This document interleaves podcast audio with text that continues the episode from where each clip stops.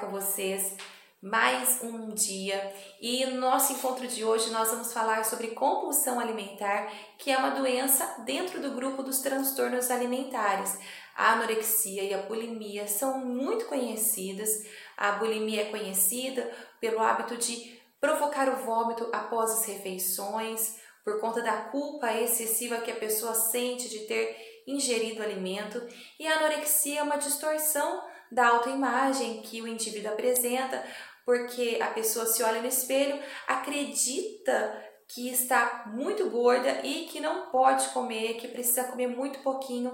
Então aquela pessoa vai perdendo muito peso. Ela se vê gorda quando na verdade está cada vez mais magra. E a compulsão alimentar, o alvo do nosso assunto de hoje, é caracterizada pelo excesso de ingestão calórica, excesso de comida que nós colocamos dentro do nosso corpo quando nós já nos sentimos satisfeitos, quando nós não estamos mais com fome e nós continuamos nos alimentando. Então, a grande verdade é que a compulsão alimentar, ela é sim uma doença que precisa ser tratada como os outros transtornos alimentares. Precisa de acompanhamento médico, acompanhamento nutricional e acompanhamento psicológico, que é o que nós vamos falar um pouquinho aqui hoje. Antes de nós entrarmos na questão da compulsão alimentar, lembrem-se que existe um mecanismo de regulação da saciedade no nosso corpo. Então, quando nós já estamos satisfeitos, não precisamos mais ingerir alimento, o nosso corpo nos avisa, mandando vários neurotransmissores e nos diz: pronto, é hora de parar.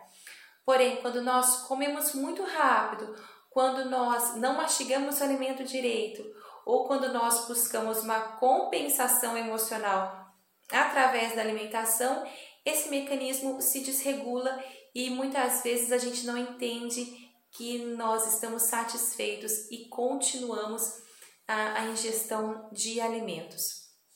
Bom, para que nós possamos falar de compulsão alimentar, é, é importante ressaltar que o alimento é ingerido pela boca, obviamente, e no desenvolvimento humano, a primeira fase de desenvolvimento é, psicossexual, que é colocado e apresentado pela psicanálise, é a fase oral, onde nós conhecemos o mundo pela boca. É a primeira etapa que um bebê apresenta. Um bebê ele vai mamar no seio da sua mãe, ele vai se alimentar com a sua boquinha, é ali através da boca que ele obtém a sobrevivência e também o prazer de estar junto de quem ele ama. Então ele vai se alimentar com a boca e vai conhecer o mundo através da boca.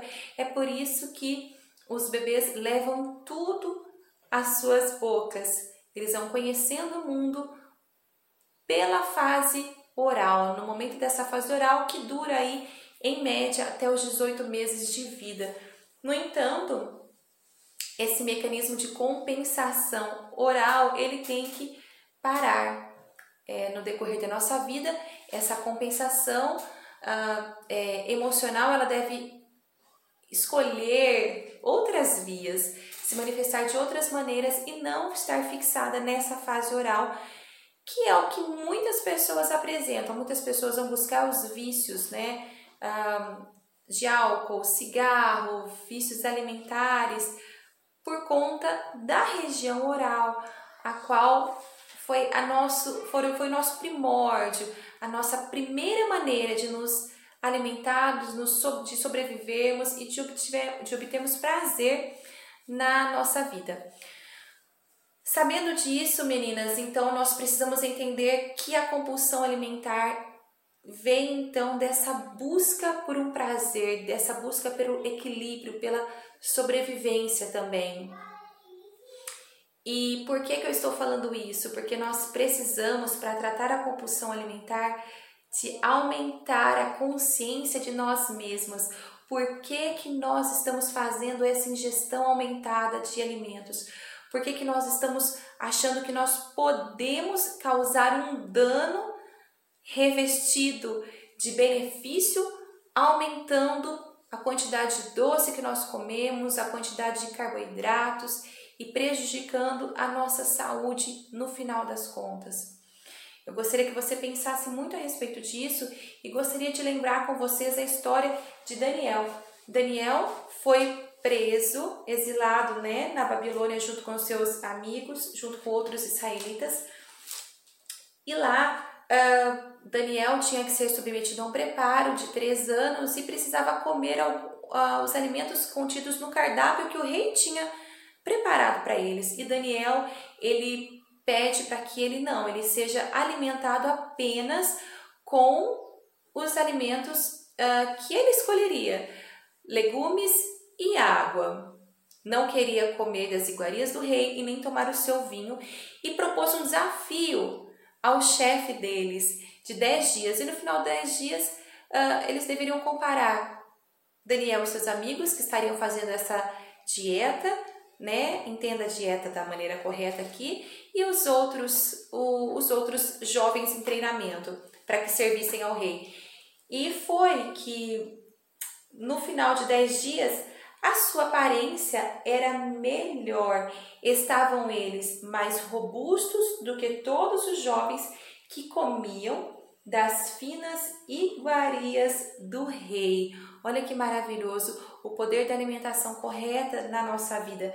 Não é fácil, porque a alimentação, como eu disse, está ligada com toda essa fase oral nossa, essa questão de prazer. Comer não é só sobrevivência, é uma questão de prazer também. Então, nós precisamos aumentar a consciência de nós mesmos, entendendo quais, quais são os gatilhos de ansiedade que nos levam a comer. Por que, que você está comendo mais do que deveria?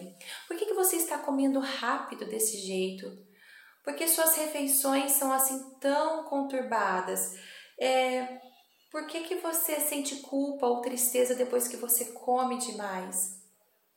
Pense nisso, aumente a consciência de si mesma e lembre-se que na Bíblia há uma direção para tudo. Daniel alimentou-se de legumes e água durante dez dias, e os seus amigos também, e eles estavam melhores do que aqueles que estavam banqueteando, né, comendo dos banquetes do rei, com finas iguarias e tomando do melhor vinho. Pense nisso e saiba que tudo que nós fazemos, nós fazemos para a glória de Deus.